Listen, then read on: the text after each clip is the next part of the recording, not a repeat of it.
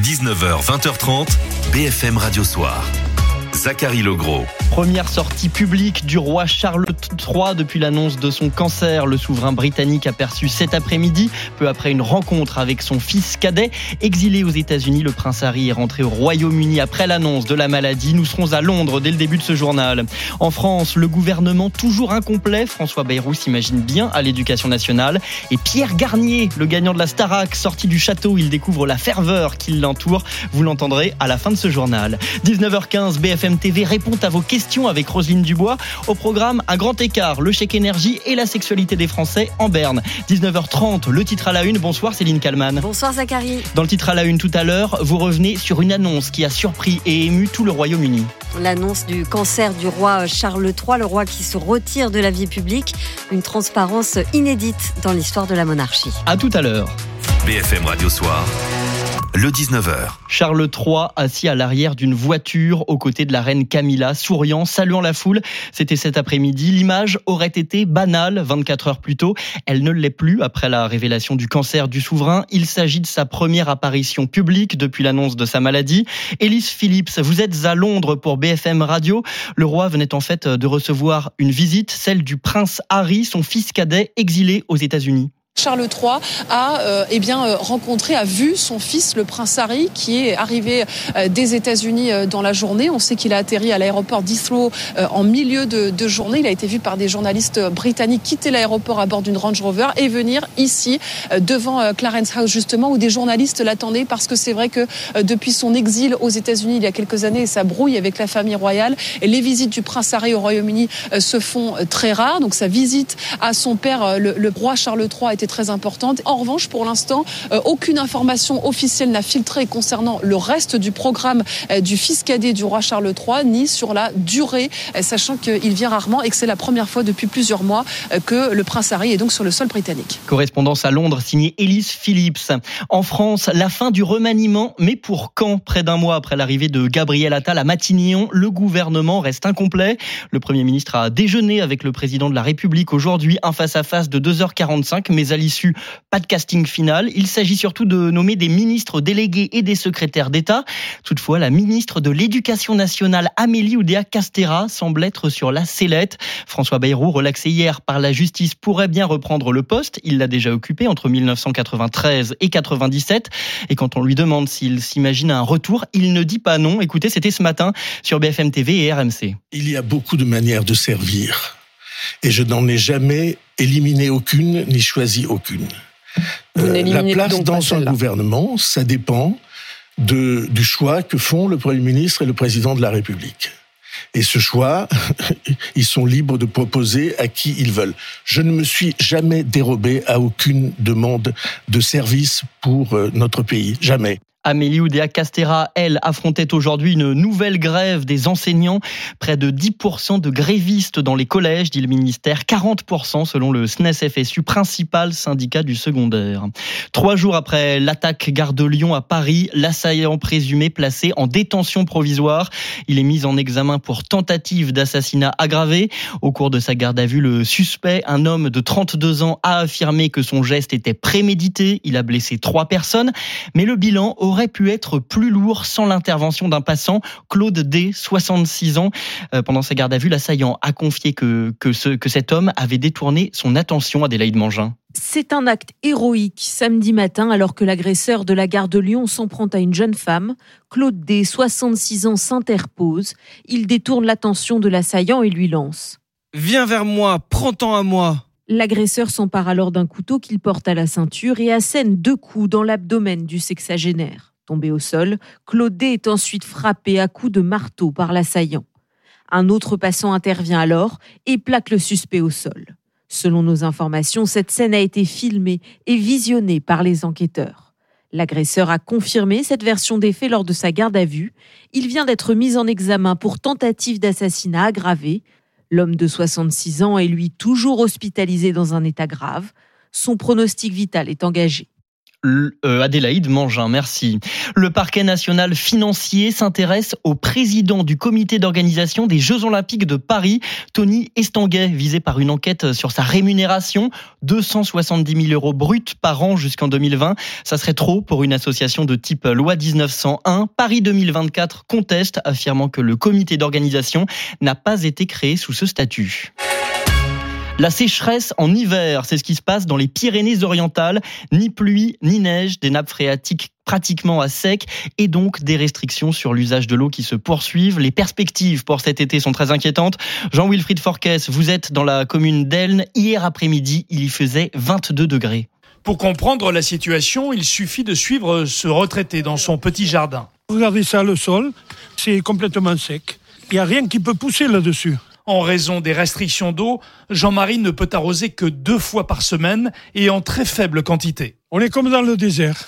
Il reste plus qu'à installer, qu'à installer des palmiers. On ne pourra pas cultiver dans quelques années, surtout s'il ne pleut pas. Et cette situation qui dure ne rassure pas les habitants de la commune. Ça fait depuis au moins euh, depuis septembre qu'on n'a pas eu euh, vraiment euh, beaucoup d'eau. Il y a de l'inquiétude parce qu'on se demande comment on va arriver cet été. Car les nappes phréatiques sont à sec et le débit des rivières est très faible, explique Nicolas Garcia, maire d'Elne et premier vice-président du conseil départemental en charge de l'eau. Illustration avec la rivière Le Tech. Pour pouvoir avoir une recharge normale des nappes, il faudrait 1,50 m à 2 mètres d'eau de plus. Et aussi pour alimenter ce qu'on appelle le drain du Tech, c'est-à-dire l'eau qui alimente euh, la ville d'Argelès, par exemple, provient d'ici. L'autre mauvaise nouvelle, c'est qu'il y a peu à espérer de la fonte des neiges, car pour l'heure, l'or blanc fait cruellement défaut dans les Pyrénées. Jean-Wilfried Forquès, depuis donc les Pyrénées-Orientales asséchées, le département du Pas-de-Calais est lui placé en vigilance orange pluie inondation par Météo France pour la journée de demain. Quatre mois après les attaques terroristes du Hamas, le témoignage d'une des rescapées, Miral, jeune israélienne de 28 ans. Elle était au festival Nova où plus de 260 personnes ont été tuées le 7 octobre et elle a tout filmé de ces 7 heures de cauchemar. Clémence Dibou, vous êtes à Tel Aviv et vous avez pu la rencontrer. Ce sont des images glaçantes du 7 octobre que Miral a filmées quasi en continu grâce à son portable. Venue s'amuser à quelques kilomètres de la bande de Gaza, au petit matin, elle filme les premières roquettes, les premières consignes d'évacuation des policiers et la panique au milieu des tirs. Quand j'ai commencé à comprendre que je ne sortirais pas d'ici vivante, j'ai décidé de tout filmer pour que si je meurs, on puisse trouver mon portable et savoir ce qui m'était arrivé. Et en fait, c'est ça qui m'a maintenue en vie. Alors elles se mettent à tout filmer. Ce corps gisant pour être identifié par ses proches, sa fuite dans le chaos général, les tirs qui se rapprochent, avant de se cacher pendant 7 heures sous ce char israélien abandonné, encerclé par des dizaines de terroristes, blessé par des éclats de lance-roquettes. Ils nous ont jeté une bombe assourdissante pour nous choquer et pour qu'ils puissent venir nous prendre en otage ou nous tuer. Elle ne doit son salut qu'à ses festivaliers sur le toit, repoussant l'assaut avec la mitraillette du char.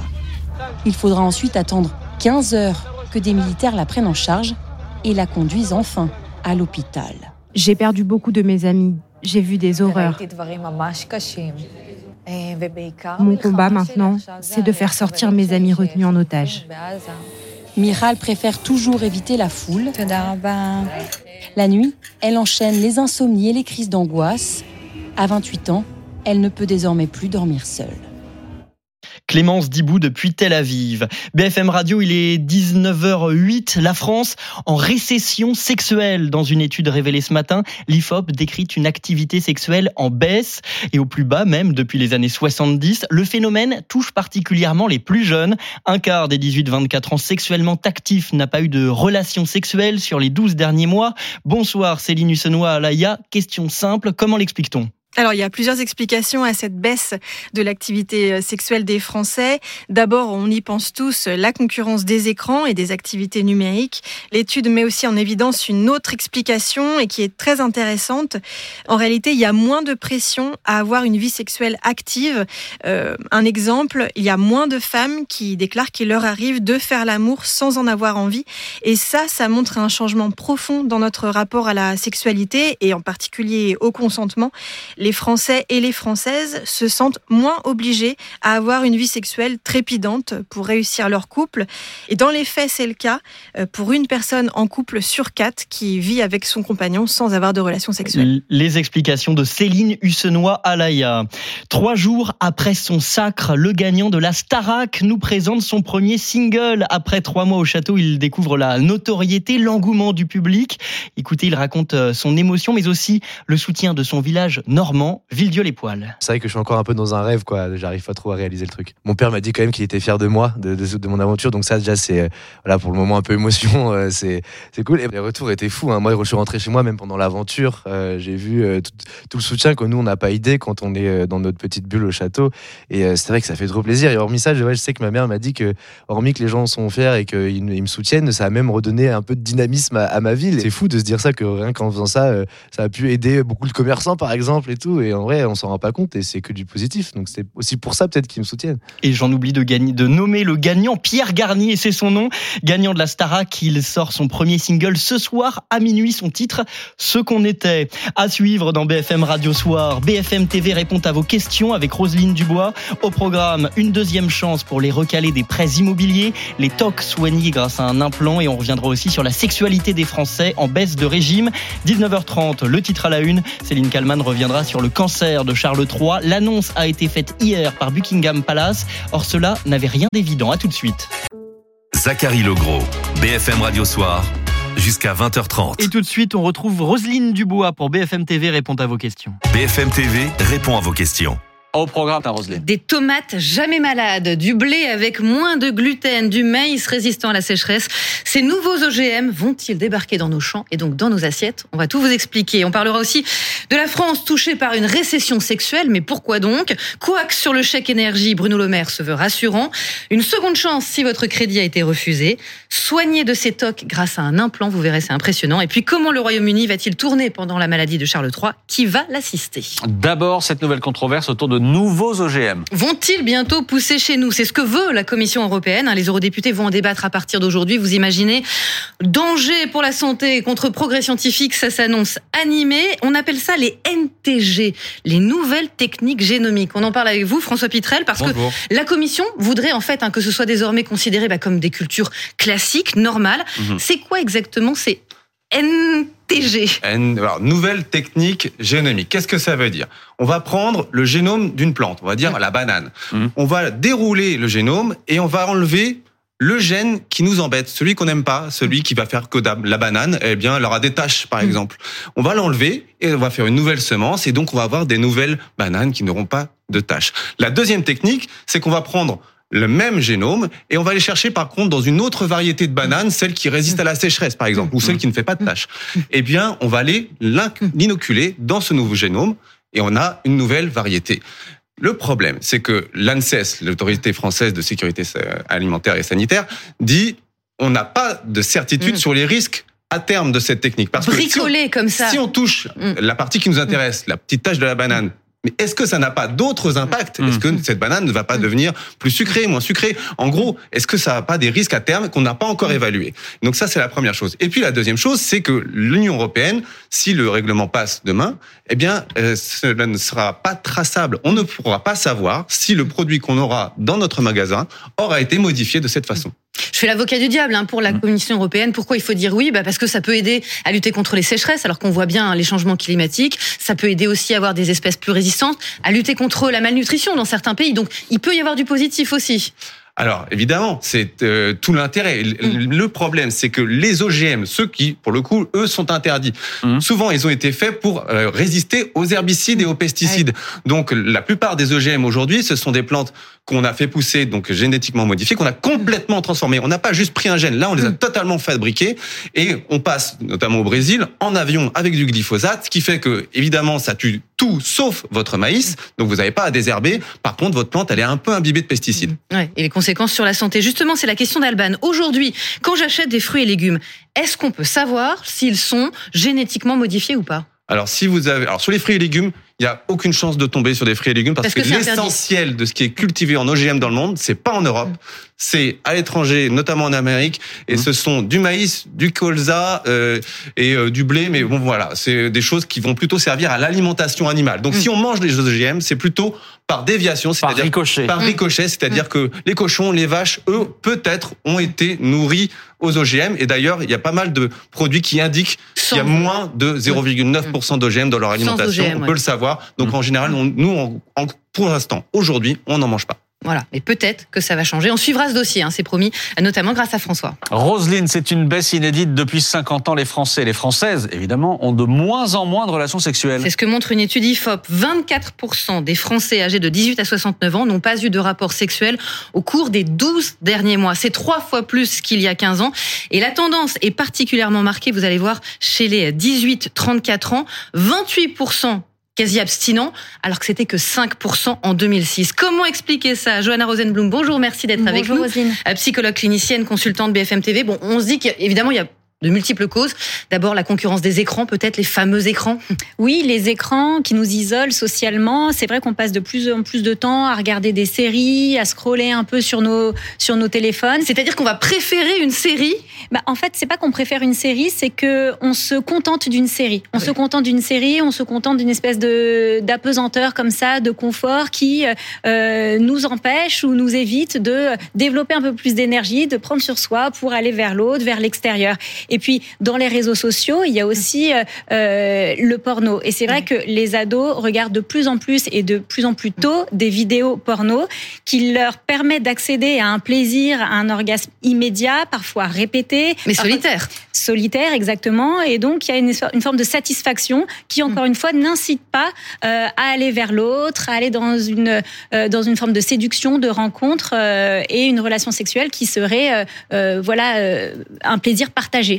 C'est ça, il y a peut-être moins la recherche d'un partenaire aussi. Il n'y a pas la bonne personne en face. Il y a moins la recherche d'un partenaire, il y a euh, la façon dont se construit la vie sociale de ces jeunes. Est-ce qu'ils sortent moins? Est-ce qu'ils sont moins à l'aise avec leur corps? Il y a encore une fois la question de l'image complètement euh, fantasmée et irréelle euh, de ces fameux films pornographiques. Et puis il y a aussi le niveau d'anxiété qui a quand même augmenté depuis le Covid.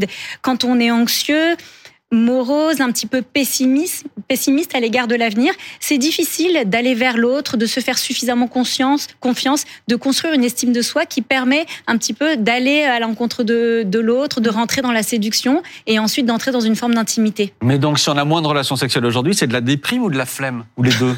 Et, et ça peut être aussi, alors ça peut être de la déprime, ça peut être cette forme de voilà euh, euh, de pesanteur dont je vous disais, je suis à la maison, j'ai pas envie de sortir, donc il s'agit de flemme comme on pourrait dire. Oui, on s'apprête plus aussi. C'était l'effet du confinement. C'est bon, je peux rester en pyjama toute Oui. la journée. Oui, mais il y a aussi Le l'effet du pilou-pilou, c'est très bien. Oui, et Le puis la notion de, sexy, de oui. consentement dont on parle de Ah plus oui. en plus. Et peut-être qu'on fait moins l'amour aujourd'hui parce qu'on fait mieux l'amour, Mm. parce qu'on a appris à s'écouter davantage, à se respecter. On sait qu'on peut dire non quand Mm. on n'a pas de désir. Donc moins faire l'amour, ça veut pas forcément dire qu'on a moins de libido. Ça veut dire qu'on est plus attentif à nos besoins et qu'on est plus regardant.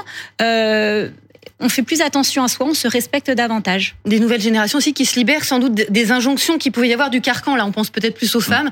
Effectivement, dire non, ne pas s'obliger. Exact. Le, le devoir conjugal, c'est tellement beau comme Ouais. expression. Ouais, c'est magnifique. Ça donne vraiment envie. Ça fait rêver. Ça, fait rêver, c'est un glamour euh, fou. Mais c'est vrai, j'ai l'impression que les jeunes euh, parlent plus et mieux de leur sexualité et assument davantage le fait de ne, de ne pas avoir envie euh, d'avoir une relation amoureuse euh, ou d'avoir envie de faire l'amour. C'est quelque chose qui se dit plus facilement.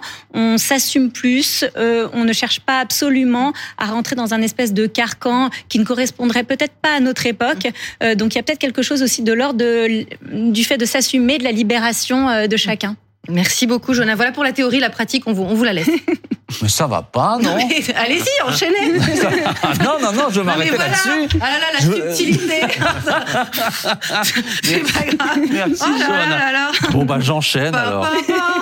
Quack autour du chèque énergie. Ah oui, bah oui, bah forcément. euh, Vous avez fait du théâtre, vous, dans votre Chanel. Coup, ce coup de pouce. Ouais, bah oui, débrouillez-vous, ma vieille.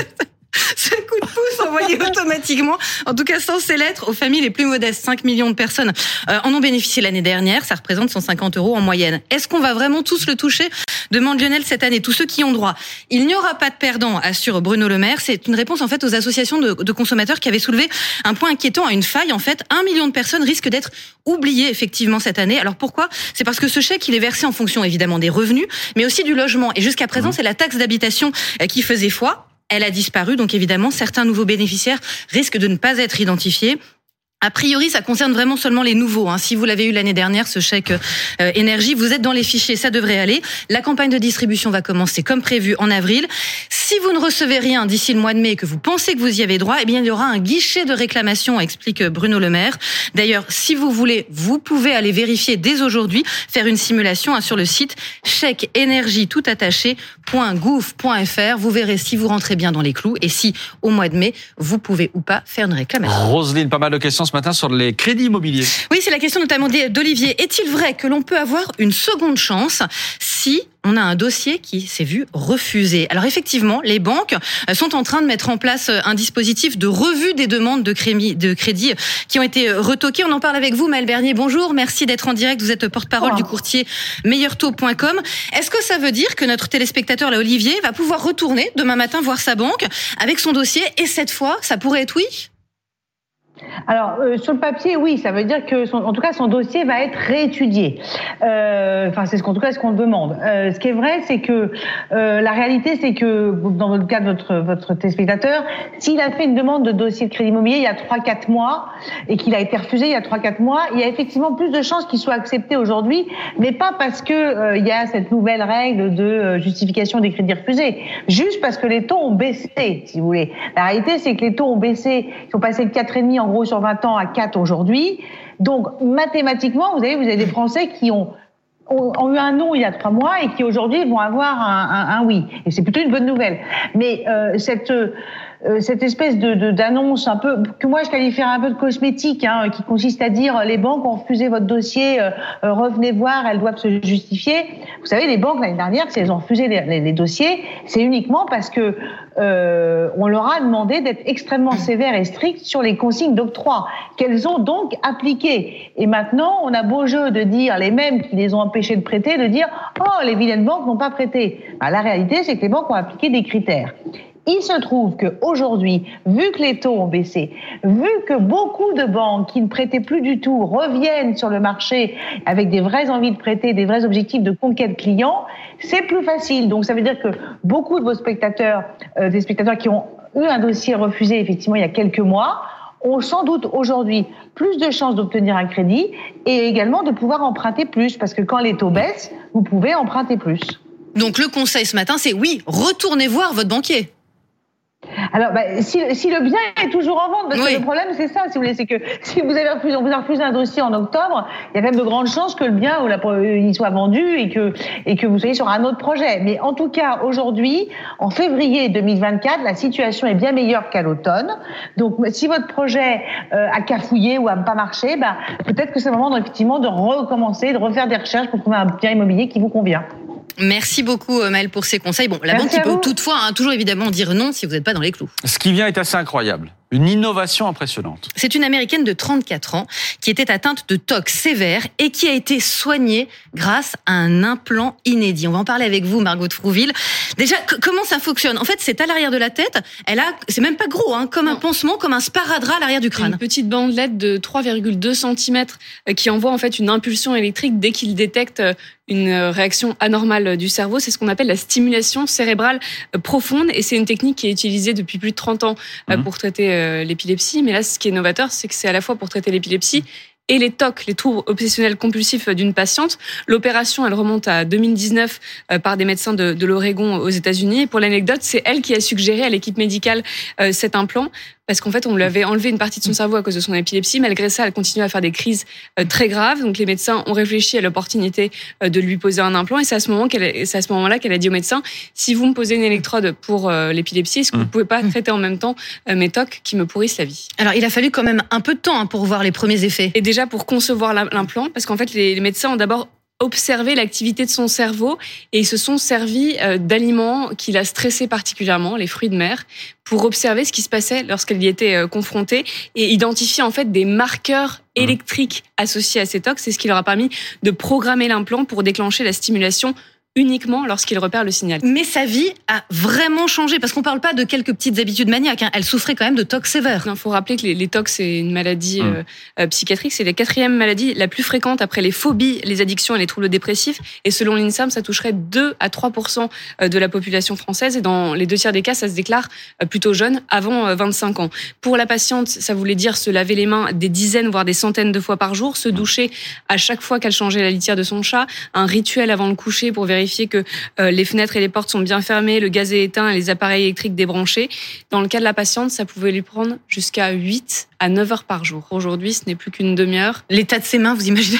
Elle, saignait. Ah bah elle pliait les phalanges, c'était desséché euh, et irrité. Donc vraiment un gros changement de vie et le retour à une vie sociale quasi normale. Incroyable. Merci Margot. Il a été détecté tôt, ça a été confirmé ce matin, le roi Charles se bat contre un cancer.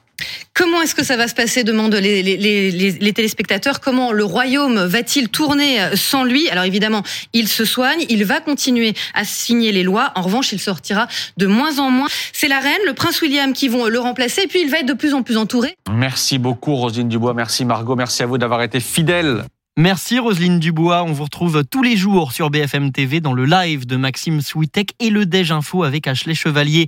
À suivre dans BFM Radio Soir, la météo, les infos et bien sûr Céline Kalman.